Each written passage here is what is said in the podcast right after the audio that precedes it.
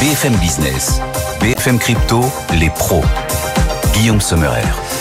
L'avenir a de nombreux domiciles, mais sa résidence principale est sans doute ici dans les blockchains et les cryptos, les pros des cryptos à domicile chaque vendredi. Bienvenue à tous, on est ravis de vous retrouver en direct sur BFM Business à 15h, rediffusion chaque vendredi soir à 21h30 et sur notre chaîne, vous pouvez vous y abonner bien sûr notre chaîne BFM Crypto. Nos NFT sont présents au rendez-vous, nos talents non fongibles du vendredi. Les pros des cryptos, Claire Balva est avec nous. Bonjour Claire. Bonjour Guillaume. Ravi de vous retrouver, experte crypto et Web3 indépendante. Owen Simonin aussi est avec nous. Bonjour. Bonjour. Il est à la tête. Il est à la tête de la chaîne YouTube Asher et à la tête de Meria. On va ensemble balayer dans un instant l'ensemble de l'actu qui aura marqué cette semaine crypto. Et puis il est euh, en ligne aussi au téléphone avec nous Vincent Gann pour mesurer le potentiel technique des différentes cryptos, notamment le Bitcoin et l'Ether. Bonjour Vincent.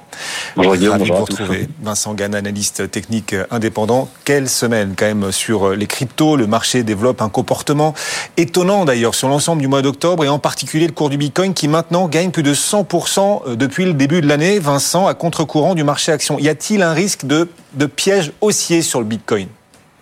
Oui, alors cher Guillaume, les, arguments de piège haussier euh, sur Bitcoin ne, manquent pas. Mais, mais, attendez, commençons par le positif, vous venez de le faire, commençons par les faits. La performance des cryptos et du Bitcoin sur différentes euh, périodes. Alors, vous l'avez déjà dit, le cours du Bitcoin s'apprécie d'environ 100% depuis le début de l'année. En fait, concrètement, il occupe la première place face à toutes les classes d'actifs. Si vous prenez l'actif majeur de toutes les classes d'actifs, marché action, marché d'échange, marché des, matières premières, marché du crédit, il est premier à une place auquel on, ne l'attendait pas. De manière encore plus surprenante, Bitcoin affiche une nette surperformance sur le marché action, alors auquel il est positif, il est historiquement positivement corrélé. C'est la classe d'actifs risquée par excellence. Et sur l'ensemble de la semaine, une nette surperformance vis-à-vis des actions, vous savez, des stars de la tech US, les GAFAM, vous en avez parlé sur, sur votre antenne. Alors je vais continuer dans les éléments positifs puis après un peu de négatif, puis je, rends la parole. Bitcoin est aussi leader depuis le déclenchement des hostilités euh, au, Proche-Orient. Il a fait nettement mieux, par exemple, que et l'argent, qui sont des valeurs historiques par euh, des valeurs euh, refuges pardon historiques par excellence. Bon, concrètement, il a mis un peu la, raclée à tout le monde. Et enfin, il est leader au sein de son propre camp puisque euh, au sein des différentes métriques de l'écosystème, vous on parle beaucoup de la dominance, et la dominance du Bitcoin, elle a fait un nouveau plus haut annuel. D'ailleurs, ça rappelle un peu la structure du marché crypto à l'automne 2020. Euh, Alors, cette performance haussière du Bitcoin sur différentes périodes, différentes catégories, elle en fait douter plus d'un, parce qu'on ne l'attendait pas là, parce que les facteurs de pression baissière ne manquent pas. Euh, l'essentiel de la hausse du cours du Bitcoin, elle repose, alors c'est la, vérité hein, pour les auditeurs, sur la quasi-certitude que le marché a d'une validation par le régulateur boursier américain des demandes d'autorisation de test Bitcoin Spot, en particulier celui de BlackRock. Moi, je pose la question, qu'est-ce qui se passe si on a un énième report ou pire, une réponse par euh, par la négative. Mais passons, admettons que, que ces ETF arrivent et soient le grand cheval de bataille en, 2024. Il reste toujours des facteurs de pression euh, qui sont euh, qui sont globales macro.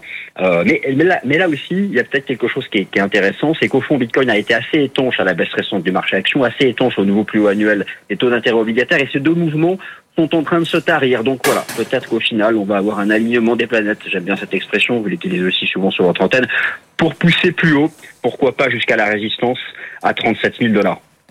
Alors, vous citez cette résistance des 37 000 dollars. Justement, on va rebondir dessus parce que vous citiez quelques arguments fondamentaux qui peuvent expliquer la hausse du Bitcoin et on y reviendra dans un instant avec Claire et, Owen. Mais d'un point de vue technique, est-ce que vous sentez que le débat est également ouvert pour la suite ou là on a un peu plus de certitude, Vincent? Alors, le, débat est, moins ouvert, il n'est pas fermé non plus, dans le sens où la reprise haussière du cours du Bitcoin depuis les 15 000 dollars. En fait, si vous voulez, on parle depuis deux semaines, cette semaine, de la hausse du cours du Bitcoin sur le plan technique, mais ça, ça a commencé en octobre 2022, ça a commencé à l'automne 2022, depuis les 15 000 dollars. Depuis, le mouvement était bien construit à chaque fois, on a eu ce que moi j'appelle le, garant graphique de la reprise haussière annuelle qui était systématiquement rehaussé. Longtemps, ça a été 25 000 dollars. Et puis la semaine dernière, 29 000 dollars. Et maintenant, cette semaine, ce qui est acquis, c'est que c'est le support des 32 000 dollars qui est le garant de cette, euh, de cette tendance haussière. Donc voilà, c'est ce que doivent retenir les auditeurs. Il faut réserver ce nouveau support des 32 000 dollars pour envisager d'aller chercher 37 puis euh, les 40. Merci beaucoup Vincent Gann, analyste technique indépendant qui nous accompagne régulièrement dans les pros des cryptos et on va revenir justement sur l'incroyable semaine du Bitcoin, cette ETF Bitcoin qui est à la une, au sommaire effectivement de ce nouveau numéro des pros des cryptos. Il semble que l'ETF Bitcoin, celui de BlackRock et puis les autres aussi qu'on attend, cet ETF Bitcoin, ces ETF Bitcoin soit le nouveau totem de l'écosystème. On va mesurer les probabilités effectivement de voir ces ETF Bitcoin finalement apparaître et validés par les gendarmes des marchés, notamment aux États-Unis. On parlera aussi de l'Union européenne qui pourrait recourir davantage à la blockchain. La Commission a publié son rapport pour alléger la bureaucratie européenne et ce rapport évoque un possible, possible recours entre autres à la blockchain. Et puis on parlera aussi, bien sûr, du procès de Sam Beckman-Fried qui a repris cette semaine après quelques jours de pause. Et on a appris cette semaine, euh, lors de ce procès, que Google et BlackRock avaient envisagé d'investir dans FTX avant sa chute. C'est aussi au programme des pros des cryptos. C'est votre machine à condenser la semaine, à refaire l'actualité crypto. Et on vous accompagne pour encore une grosse vingtaine de minutes. C'est parti. BFM Business, BFM Crypto, les pros. Avec nos NFT, nos talents non fongibles, ils sont là. J'espère que vous êtes en forme. Claire Balva, bienvenue Claire. Merci. Content de vous retrouver comme chaque vendredi. Ainsi qu'Owen Simonin depuis sa Moselle chérie. Il aime sa Moselle Owen. Et effectivement, il y développe tout un écosystème à la frontière du Luxembourg où la tentation de franchir la frontière doit exister, mais il reste ici en France malgré tout. On va parler de cet écosystème crypto qui, lui aussi, cette semaine donc, a retrouvé la pêche, la banane, le bitcoin a pris 11% en quelques heures, touchant un plus haut d'un an et demi à 35 000 dollars cette semaine. Et on a senti hein, dans tout l'écosystème une forme de ouf de soulagement avec cette barre des 35 000 dollars. Fondamentalement, qu'est-ce qui peut clair justifier ce mouvement? Et alors le mouvement de la semaine, et si on prend du champ même, le x2, le x2 du bitcoin depuis le début de l'année?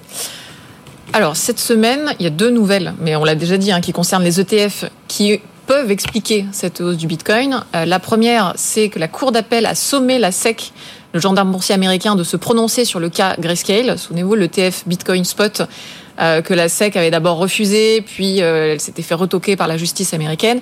Et désormais, on sent bien que la SEC, si elle veut de nouveau refuser un ETF Bitcoin Spot à Grayscale, elle va devoir avancer des arguments beaucoup plus pertinents.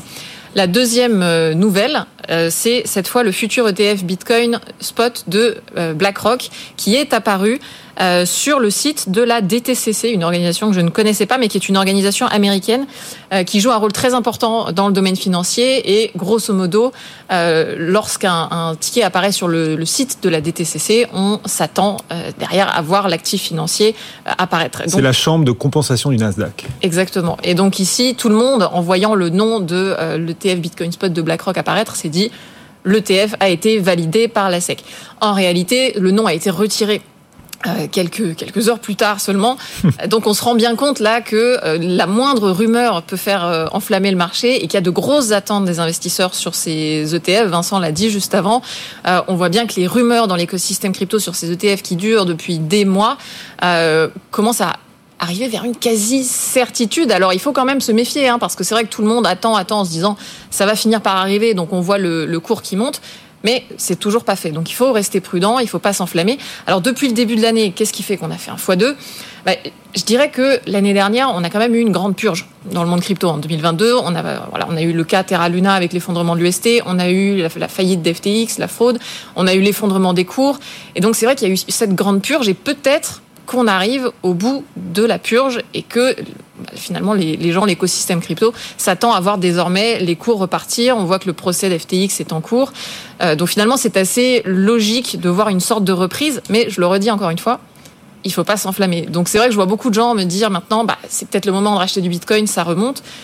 Oui, mais oui, mais attention, et c'est pour ça que je conseille souvent d'ailleurs de faire ce qu'on appelle du DCA et plutôt de lisser son investissement sur le long terme et pas voilà de mettre toutes ses billes sous prétexte que le cours remonte. D'autant qu'effectivement ça va vite hein, dans un sens ou dans l'autre. On l'a vu cette semaine, les investisseurs ont vécu l'euphorie puis la déception avec euh, donc euh, cet ETF Bitcoin de BlackRock. Il est apparu euh, d'abord une première fois sur les listings de la chambre de compensation du Nasdaq, vous le disiez, avant de disparaître puis réapparaître. Pourquoi ces allers-retours? Alors Owen que le gendarme des marchés américains, la SEC, elle n'a toujours pas validé cet ETF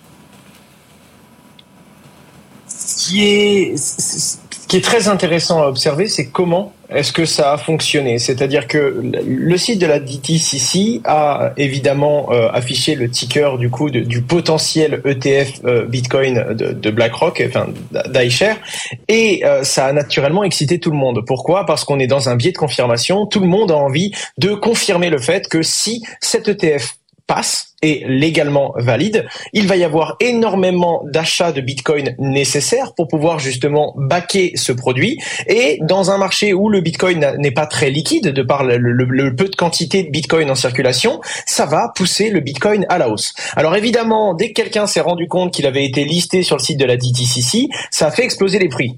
Tout de suite après, le site a eu un problème, c'est-à-dire qu'il n'était pas disponible, on ne pouvait plus y accéder. Là, ça a fait paniquer tout le monde en se disant que peut-être c'était une erreur.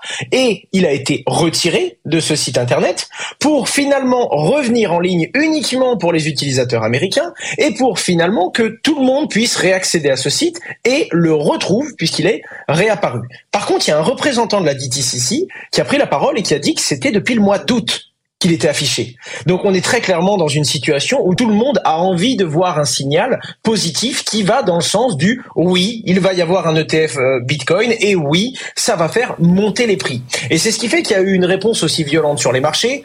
Évidemment, on ne peut pas être certain que c'est la seule cause de cette hausse, mais en tout cas, ça a bien participé et ça a bien fait du bruit sur les réseaux sociaux. Malgré tout, il y a un point relativement intéressant là-dedans. Ce qu'il faut comprendre, c'est que BlackRock avait annoncé, notamment quand ils ont rempli cette demande d'ETF, le fait qu'ils allaient commencer la seed, qu'ils allaient commencer justement à récupérer des fonds pour cet ETF euh, en octobre. Et donc, la vraie grosse question que tout le monde se pose, c'est qu'est-ce qui va faire monter le prix? Naturellement, le fait que l'on s'attende à ce qu'un ETF soit possible, oui, mais est-ce qu'on serait pas en train d'acheter la rumeur? Et est-ce que le jour où ça arrive, même si c'est validé, euh, est-ce qu'il faudra pas euh, vendre la news tout simplement? Parce que s'il y a déjà des achats en cours et s'ils sont déjà en train de créer une certaine pression sur le marché, c'est ce qui peut générer un mouvement ou une pression haussière sur le Bitcoin. Et donc la réalité, le fait qu'il soit accepté ou non, le fait que les gens paniquent avant ou après, ce sont simplement des mouvements de spéculation et des mouvements de, rumeurs sur les marchés. Et c'est ce qui rend le marché des crypto-monnaies, qui est déjà très volatile, encore plus dans une période où on sort de 12, 18, 24 mois de calme, pour ne pas dire d'enfer absolu dans les crypto-monnaies, étant donné que le Bitcoin a touché au plus bas les 17 000 dollars quand il est descendu de, de, de, la valeur maximale, la valeur maximale pardon qu'il avait atteint, c'est-à-dire 67 000 dollars américains. Et donc le Bitcoin et le marché crypto confirment que ça reste pour l'instant un marché spéculatif et on appelle bien sûr chacun à diversifier ses investissements et d'autant plus s'il choisit d'investir en, en crypto. Mais c'est vrai que les signaux ces derniers jours et ces dernières semaines, euh, aussi dans les différents bras de fer avec la SEC, le gendarme des marchés américains, les signaux ont été plutôt positifs pour l'instant pour l'écosystème crypto. Oui, mais Là, une musique angoissante qui monte à l'antenne, un son qui stresse et prend à la gorge. Parce que malgré le rebond du Bitcoin cette semaine, les menaces restent là, tapis, présentes, bien palpables. Vous les entendez, ces menaces, tout autour.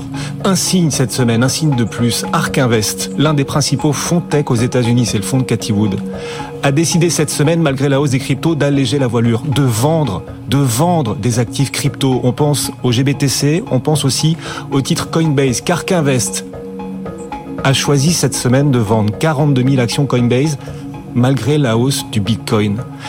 Owen, c'est un signe de défiance vis-à-vis de l'écosystème crypto. Comment est-ce que vous interprétez le choix d'Ark Invest cette semaine? On y vient, Guillaume. On interprète tout. On essaye de trouver des signaux partout et on essaye de comprendre ce qui se passe pour se dire ça va monter, ça va descendre ou est-ce qu'on est finalement dans un piège haussier? Eh bien, la réponse est beaucoup plus simple que ça, selon moi en tout cas. Il est vrai que Cathy Woods, hein, donc PDG CIO d'Ark Invest, a pris la décision d'alléger deux lignes GBTC, hein, le Grayscale Trust, euh, et euh, Coinbase, en vendant respectivement 2,5 millions de dollars et 3,3 millions de dollars de leur position. Mais vous l'avez compris, ils allègent, d'accord? Sur le Grayscale, ça représente 2% de leur position, même si le lendemain ils ont revendu 1%. C'est ridicule à l'échelle de la détention et de la ligne que représente Coinbase et Grayscale dans le portefeuille d'Ark Invest. Malgré tout, il y a tout de suite eu deux tendances sur les réseaux et dans le monde de la crypto-monnaie. La première tendance, c'était de se dire ça semble être une mauvaise décision, mais quoi qu'il arrive, Ark Invest en a déjà pris. La preuve, ils avaient vendu des actions Nvidia avant que ça explose. Très facile, hein, à partir du moment où on est un fonds d'investissement, on achète ou on vend, et quand on prend beaucoup de décisions, on en prend des mauvaises. Hein. Le luxe, euh, le, luxe de la certitude appartient aux spectateurs. Quand on quand on prend la décision, on n'est jamais certain de soi. Et le deuxième gros courant qu'on a entendu, c'est le fait que, eh bien oui, Ark Invest ne sont pas bêtes, ce sont des professionnels. Ils ont compris que c'était un piège haussier et que le Bitcoin n'allait pas tarder à s'effondrer. Quoi qu'il en soit, tout le monde va dans toutes les directions, tout le monde donne son avis. Il semblerait que ce soit simplement un moyen de se repositionner, puisqu'Ark Invest prend position sur Robinhood. Robinhood, qui est également une application qui, bien que bien moins corrélée au Bitcoin qu'un Coinbase, et évidemment ou qu'un euh, GBTC, reste affecté par cet écosystème. Donc, quoi qu'il arrive, je pense que c'est euh, des surinterprétations dans une période où tout le monde essaye de tout lire, alors qu'il n'y avait pas de, signaux particuliers à, tirer de ces informations. Vous nous faites du bien, les pros crypto chaque vendredi parce que vous nous apportez cette hauteur et cette distance nécessaire quand on suit au jour le jour. C'est vrai qu'on a tendance parfois à vouloir prendre au sérieux les évolutions des cours et puis non, quand même, il faut parfois aussi garder cette, cette distance et surtout cette dans, dans l'expertise. C'est la raison d'être de ce rendez-vous chaque vendredi des pros des cryptos. Et à présent, la question qui vaut des milliards. Attention, suspense chez vous. Les blockchains amélioreront-elles le fonctionnement de l'Union européenne un jour? Claire? Vous pensez pas, Claire? Non, je pense pas. Owen, les blockchains amélioreront-elles le fonctionnement de l'Union européenne un jour? Oui. C'était un petit oui. Ah, il est... ah oui, oui, ça couinait, vous avez couiné. en tout cas, la Commission a publié son rapport pour alléger la bureaucratie européenne, c'est un gros chantier, apporter des réponses plus rapides aux différents défis. Moins d'administration, plus d'efficacité. Et ce rapport de la Commission européenne évoque, certes brièvement clair, un possible recours à la blockchain. Oui, alors c'est même très brièvement, on peut le dire. Alors je vais, je vais les citer, comme ça euh, les téléspectateurs auront la phrase en entier. Ils disent la Commission européenne devra promouvoir l'utilisation durable et efficace des technologies émergentes par les administrations publiques. Par exemple, il y a plein d'exemples. Euh, et notamment les technologies décentralisées telles que les technologies de registre distribué, par exemple les blockchains. C'est la seule fois où c'est mentionné. Donc, on est vraiment sur une mention anecdotique telle que moi j'ai pu en voir plein dans des appels d'offres de grands acteurs privés, par exemple, qui recherchent des prestataires et qui disent et il faudra que vous sachiez faire du big data, de l'intelligence artificielle, de la blockchain, etc. Et on a toute la liste des technologies. Donc pour moi, on n'a pas là l'engagement de la Commission européenne ni de l'Union européenne à véritablement utiliser les blockchains, d'autant plus qu'on parle de registres distribués. Donc ce qu'on peut imaginer, c'est plutôt euh, un mythe du type on va créer une sorte de blockchain privée dans l'Union européenne, puisque finalement on a euh, des États membres qui pourraient chacun avoir leur nœud pour se partager des informations dans le cadre d'une gouvernance sur blockchain. Sauf que voilà, les bases de données décentralisées, ça existait déjà avant la blockchain. Communiquer entre des serveurs, on savait déjà le faire avant la blockchain. Ce, que, ce, qui, ce qui a été nouveau avec la blockchain, avec Bitcoin, c'est les méthodes de consensus, la preuve de travail ou la preuve d'enjeu avec, euh, avec Ethereum et avec d'autres. Euh, c'est la gestion de la valeur sur ces bases de données décentralisées. Donc utiliser des technologies de registre distribué pour des cas d'usage qui ne sont pas financiers, parce que là on ne parle pas de le faire pour l'euro en l'occurrence, mhm. bah, pour moi, c'est en fait assez peu prometteur. Je dis pas qu'il n'y a pas de cas d'usage du tout. Hein. Il y a des choses intéressantes, des combinaisons d'utilisation de la blockchain avec euh, du zero knowledge proof qui peuvent aider à gérer de l'identité des citoyens européens, pourquoi pas. Mais on est sur des cas d'usage qui sont pas super matures et qui répondent pas du tout aux exigences de passage à l'échelle de l'Union européenne. Donc c'est pour ça que je disais non tout à l'heure, pas parce qu'il n'y a pas de cas d'usage intéressant de la blockchain euh, qui pourrait aider l'Europe à optimiser certaines choses, mais parce que s'imaginer que l'Union européenne va utiliser la blockchain dans son administration à court ou moyen terme et que ça va vraiment changer les choses, Honnêtement, je pense pas. Oui, ne pas trop fantasmer. Alors, il y a les blockchains, bien sûr, et puis il y a la tokenisation du monde aussi, dont on entend parler, tokenisation du monde qui avance malgré tout. Microsoft et OpenAI, d'ailleurs, s'allient avec la start-up Pétale, euh, qui est, alors je le prononce comme, ça, je ne sais pas si c'est une fleur, en tout cas, qui est Pétale et, pourquoi faire ce partenariat entre Microsoft OpenAI et cette start-up, Owen? Tout à fait. Petal est une start-up qui propose et qui veut proposer de plus en plus de, de, de solutions de tokenisation d'actifs dans le monde réel. La tokenisation, c'est justement le fait d'utiliser justement cette technologie blockchain numérique, hein, une surcouche blockchain, qui va permettre de rendre des actifs beaucoup plus portables, beaucoup plus simples dans leur transition, dans leur échange et dans leur circulation, et qui va apporter certains avantages, notamment de la liquidité, c'est l'objectif sur certains marchés secondaires, à des actifs qui n'en avaient pas. En tout cas, c'est la grosse narrative dont on parle, ça fait partie des 4-5 grosses lignes sur lesquelles beaucoup d'investisseurs parient à l'avenir, donc l'utilisation de la blockchain pour pouvoir tokeniser des actifs du monde réel. Là, en l'occurrence, c'est Google et c'est OpenAI qui, se rapprochent hein, de Petal à travers deux programmes. Microsoft euh, excusez-moi, Microsoft, j'ai dit Google, mais j'ai dit une belle bêtise, c'est Microsoft, du coup, heureusement que je me reprends et que je, me rends compte. Microsoft, en l'occurrence, qui propose un budget d'accompagnement pour Pétal, principalement sur de l'infrastructure. Ce qu'il faut comprendre, c'est que c'est pas nouveau pour Microsoft. Microsoft a déjà des budgets d'accompagnement et des programmes pour développer les startups. Il y a déjà même des projets crypto qui en ont déjà profité, comme par exemple Morpheus Network euh, ou encore Wireshape, qui ont déjà profité des budgets qui sont proposés par Microsoft. En l'occurrence, c'est principalement de l'infrastructure qui est fournie par Microsoft et qui est très utile parce que il faut savoir que Petal a lancé sa propre blockchain. Ils ont lancé leur testnet, hein, donc la blockchain de test, qui s'appelle Vortex et qui sera la blockchain sur laquelle vont circuler ces fameux actifs tokenisés. Et quand on lance une blockchain, on a besoin d'infrastructures et en l'occurrence Microsoft avec son service Microsoft Azure peut répondre à un grand nombre de besoins euh, d'infrastructures tech pour la blockchain euh, en question. De l'autre côté, OpenAI propose d'apporter son API, une API qui va permettre justement d'utiliser la puissance de GPT-4 et de d'apporter une brique d'intelligence artificielle, non seulement permettant à la blockchain d'apprendre de certains comportements et de les automatiser, mais également de fournir certaines informations qui seront très précieuses on le sait bien, la brique AI est vraiment en train d'être explorée et permet d'avoir justement plus d'adaptabilité, plus de granulosité dans certaines solutions techniques. Et c'est l'objectif évidemment de cette blockchain qui est déjà en avance de phase sur la technologie blockchain et qui veut tokeniser le monde de demain, rajouter de l'intelligence artificielle, en plus de rajouter une belle narrative sur une belle narrative, semble être euh, très euh, efficace et en tout cas Microsoft et en l'occurrence OpenAI y croient et rejoint Petal dans ce développement. Effectivement, et toutes ces actualités, vous les suivez au quotidien aussi dans le club BFM Crypto du lundi au jeudi. à de Tonquédec euh, aux commandes à partir de, 15h euh, chaque jour. Vous qui nous suivez d'ailleurs jour après jour, vous avez dû entendre parler de BlockFi qui, qui était placé, qui était depuis quasiment un an maintenant sous la protection du Chapter 11 aux États-Unis. Oui, mais cette plateforme crypto BlockFi finalement sort de la faillite. Claire, qu'est-ce que ça signifie et du coup, quelles seront les prochaines étapes? Oui, BlockFi, on le rappelle, c'était euh, une société crypto qui était bien connue pour son produit de lending, euh, qui avait eu un certain succès lors du dernier bull run. Et donc BlockFi avait connu beaucoup de déboires avec l'effondrement de l'écosystème Terra en avril 2022 et avait été sauvé par FTX. Et donc forcément, avec l'effondrement d'FTX, eh BlockFi avait également fait faillite. Euh, la société a communiqué qu'effectivement son plan de faillite euh, avait fonctionné et donc qu'elle allait sortir de la faillite le 24 octobre. Alors sortir de la faillite, ça ne veut pas dire reprendre ses activités, hein, parce qu'on pourrait croire quand on lit les titres de journaux que BlockFi va renaître de ses cendres. C'est pas du tout le cas. les prochaines étapes, c'est un remboursement, en tout cas un remboursement au moins partiel des investisseurs qui avaient mis leur argent sur BlockFi, puis la liquidation de la société qui va donc céder ses activités. Alors on ne sait pas exactement combien sera remboursé. On voit des chiffres sur le net qui sont entre 40 et 100% selon les utilisateurs. Le trou dans la raquette, en fait, c'est FTX, puisque BlockFi ne sait pas encore combien ils vont pouvoir euh, avoir finalement en recouvrement euh, suite au procès d'FTX.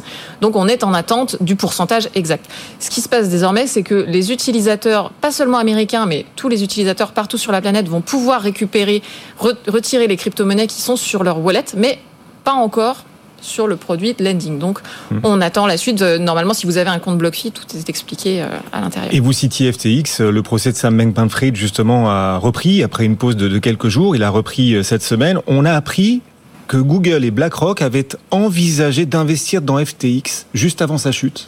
Oui, alors c'est fascinant. Dans ce procès d'FTX, on, on, voit des, des, pièces à conviction souvent sous forme de, de Google Doc ou de, Google Sheet. Euh, donc ça fait d'ailleurs pas très sérieux, mais ce qu'on a vu apparaître cette fois, c'est un fichier Excel, une Google Sheet, qui liste un certain nombre de fonds d'investissement et de grandes entreprises qui auraient pu investir dans FTX à la fin de l'été 2022.